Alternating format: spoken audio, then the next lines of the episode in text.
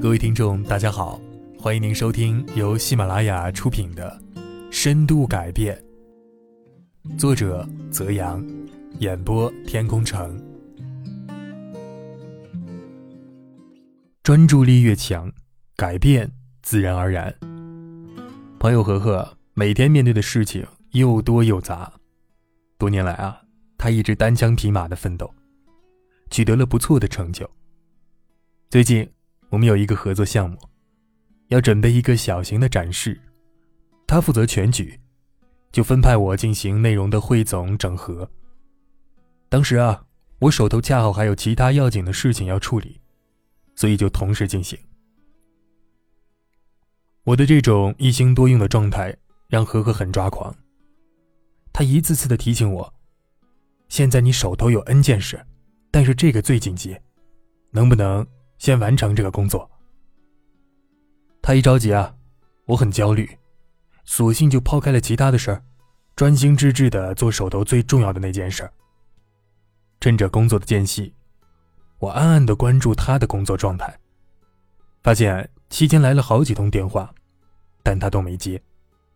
最后甚至直接关机。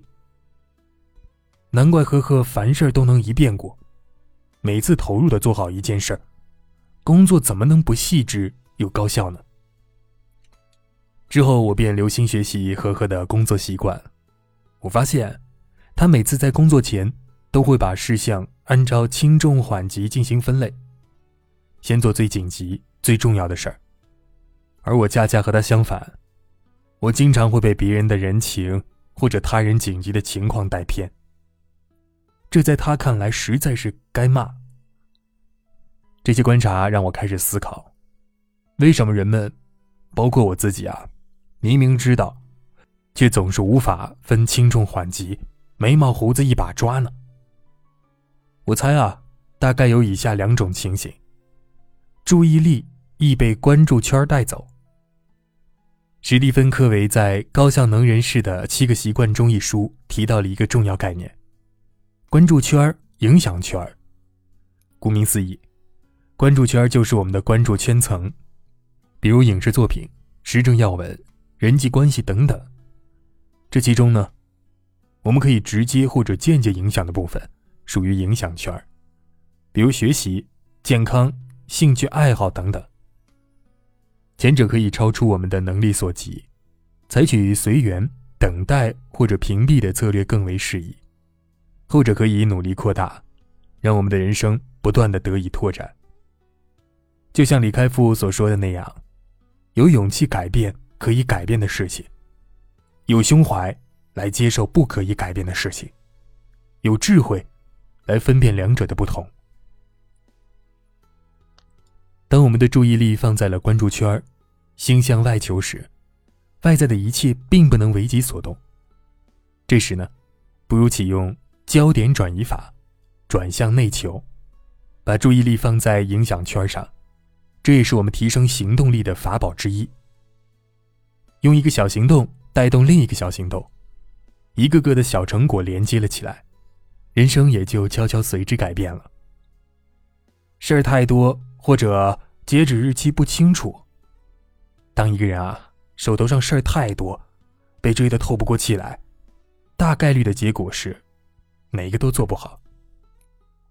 我一直很喜欢星云大师的《忙》。就是营养这一文章，在这里摘抄了几段跟各位分享。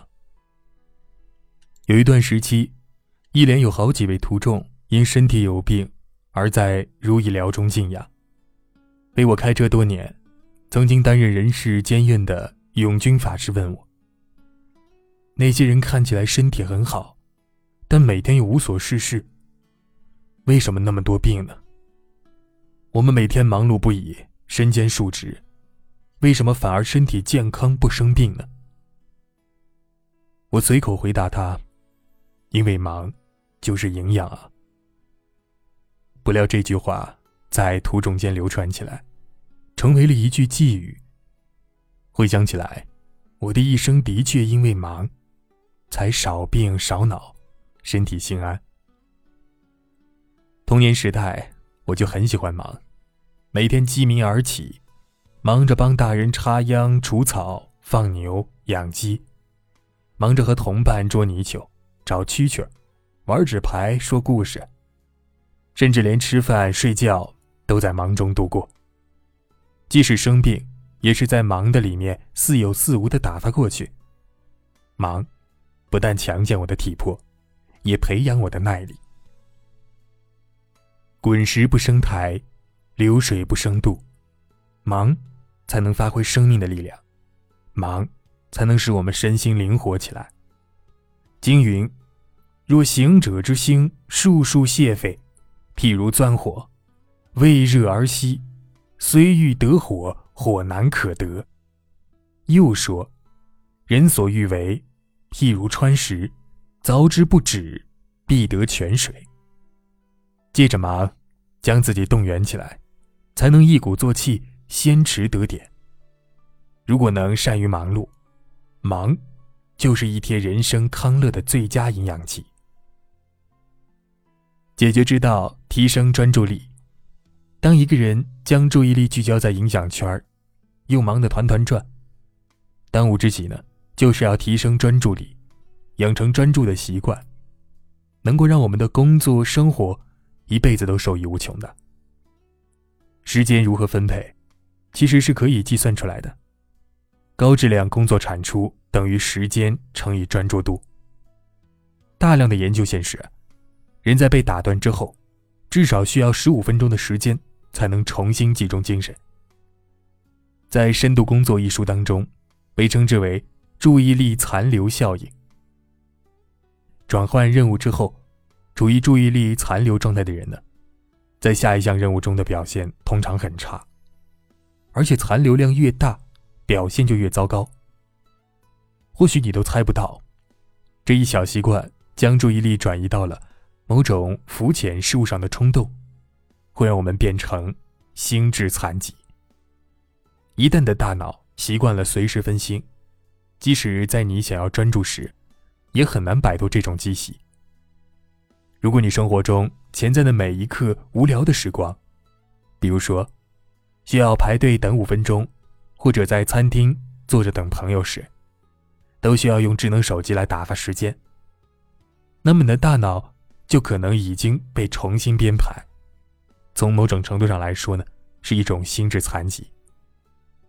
沉浸式深度工作，《深度工作》这本书这两年广受好评，被广大手机上瘾者称之为“借手机网络指南”。深度工作，指在无干扰的状态下进行专注的职业活动，使个人的认知能力达到极限。碎片化的时代，如果我们希望告别忙、忙、忙，注意啊，这三个忙分别是忙碌的忙、忙、眼睛看不见的忙、忙、茫茫的忙，达到个人产出效率的巅峰。深度工作恐怕是最有价值的核心习惯技能之一。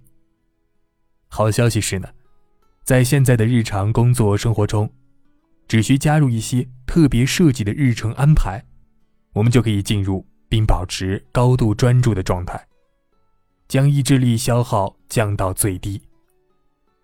那么应该如何做到呢？书中推荐了四种日程安排的哲学。第一。适合自律型的自由职业者的禁欲主义哲学。相信我们绝大多数人都习惯了列出长长的事项列表，然后清单是清单，你是你，照常会拖到天荒地老。想做的事越来越多，能够完成的却越少。长此以往呢，列清单简直是一场噩梦。禁欲主义哲学呢，建议人们优先深度工作。尽可能的删除摒弃肤浅的职责，屏蔽价值不高的事项，做到长时间无人干扰的高度关注。比如啊，我喜欢的自律偶像是大魔王凯特·布兰切特，至今未开通社交网络账号。当有人问起时，他清晰而冷静的回答：“有两个原因，首先，这对我来说太消费时间了；其次。”网络上的交谈相比面对面的交流，更容易变得狭隘和负面，恐怕我们参与社交媒体的很大一部分原因，是为了表现自我。我更希望呈现自己的观点，而不是自我。第二点呢，适合时间分板块的双峰哲学。大多数人啊，无法完全的自由的安排自己的时间，这时可以采取双峰哲学。一段明确的时间内，高强度、无干扰的处理最重要的工作，余下时间则照常行事。从二十世纪八十年代起，比尔盖茨每年两次，每次关闭一周，闭门谢客，思考未来。这个习惯本来就是为了安安静静。不受打扰的陪伴祖母一周，同时呢又为自己留出一定时间读书充电。但是随着时间的推移，定时关闭这样的形式不仅是一种休息方式，还成了他的一种高效率的工作和学习模式。第三个是将深度整合到生活中，把深度工作变成简单的、常规的习惯。这样既对整体生活影响不大，又适应人性，容易坚持。比如，日本作家村上春树每天固定写四千字，很多人也会在早晨写晨间日记等等。尤其对于有家庭的工作者来说，可以选择每天早上最重要的两个小时专注的处理问题。或许有人会选择晚上十点到十二点的两个小时。建议啊，是各为自己实际的精力水平、意志力储备而定。第四个是随时切换、一秒进入深度工作模式的新闻记者哲学。经过训练，我们可以养成随时在日程安排中进入深度工作的模式。我在身边数位朋友身上都看到这样的工作模式。他们啊，可以随时的切换工作重心，实在是令人钦佩之极。在随时可以进入深度工作模式的人身边留心观察呢，久而久之，我有了一个小小的心得：深度工作的习惯，除了有意识的训练与养成之外，更需要一个人时时刻刻保持正念。试想啊，一个长期陷入负面情绪、生活混乱的人，大多将意志力空耗在了如何让心情变好的努力上。而根本无暇顾及其他。这时呢，不妨从控制自己的时间、精力、开支上入手，让时间与生活获得秩序感。比如，准时吃三餐。接着呢，找出自己的小规律，顺应规律建立一系列的微习惯。比如早上无人干扰时，趁着意志力储备满满，不妨开始一场九十分钟的深度工作吧。假以时日，你的专注力就会越来越强，深度改变就变成了自然而然的结果。最后引用深度工作中的一句我特别喜欢的话，与各位共勉：让你的头脑成为透镜，汇聚专注之光；让你的灵魂完全投入到头脑中的主导之物上，尽情的汲取思想。以上就是今天的全部内容，我们下一期将和大家来聊一聊，和压力做朋友，化压力为动力。下期见，亲爱的听众朋友们，本集已播讲完毕，感谢您的收听。